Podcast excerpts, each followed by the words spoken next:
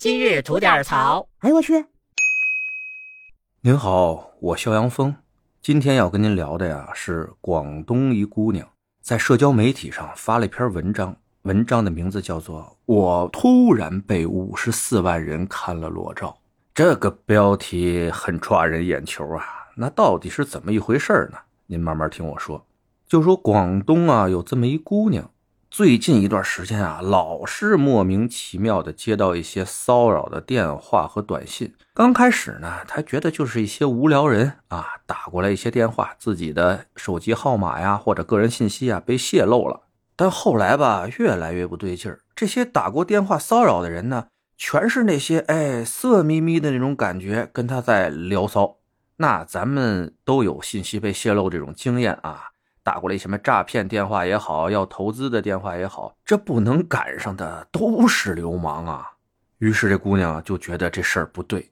经过上网调查，突然发现自己的头像啊被别人换在了一些不雅照的上面，在网上大肆传播，而且最过分的是把她的姓名、住址、毕业院校。还有电话以及一些联络方式全部报在网上了，不但暴露他的个人信息，而且啊指名道姓的编了一些奇奇怪怪的事情，说他这个人怎么怎么啊，生性轻浮吧，爱交什么男朋友吧，个人作风有问题吧，又给自己男朋友戴绿帽子吧，巴拉巴拉这些。那这姑娘看到了以后，当时就疯了。这是谁这么缺德呀？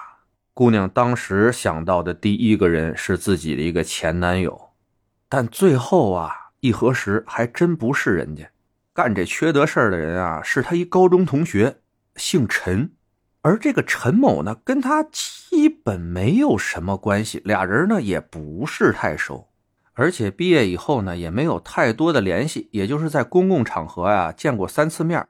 突然发现这个陈某啊，对自己好像有点意思，自己呢又不太喜欢他，所以就断了联系。谁想到啊，这个陈某啊，真不是个玩意儿，干出这么下作的事情，平白辱了人家的清白。那被警方抓获的时候呢，陈某散播的这些图片信息啊，观看人数已经达到了五十四万之多。那现在呢，还没有相关的后续报道，我给大家分析一下哈。这个臭不要脸的陈某呢，基本上他会涉及两个犯罪，一个呢是叫制作、贩卖、传播淫秽物品罪，另外一个呢叫做侮辱罪。两个的具体法条就不给大家背了啊，只是说这两个法条里边必备的要件是什么。首先，第一条，制作、贩卖、传播淫秽物品罪，它最主要的构成要件呢，就是以盈利为目的的。那陈某干的这些事儿呢，肯定是传播了一些淫秽物品，但是他有没有以盈利为目的，这个是最大要件。但这个可不是说他挣没挣着钱啊，这个不看，只是看他是否以盈利为目的。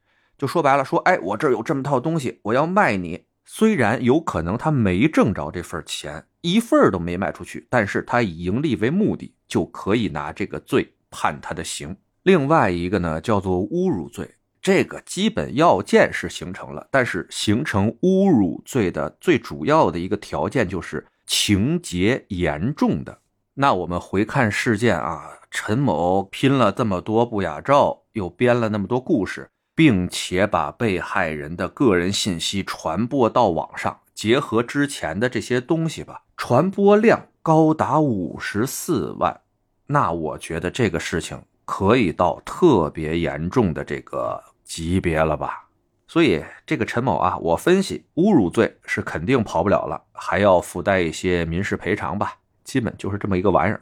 一场牢狱之灾啊，肯定是躲不过去了。这就叫多行不义必自毙。行了，今天咱就先聊到这儿，回见了您呐。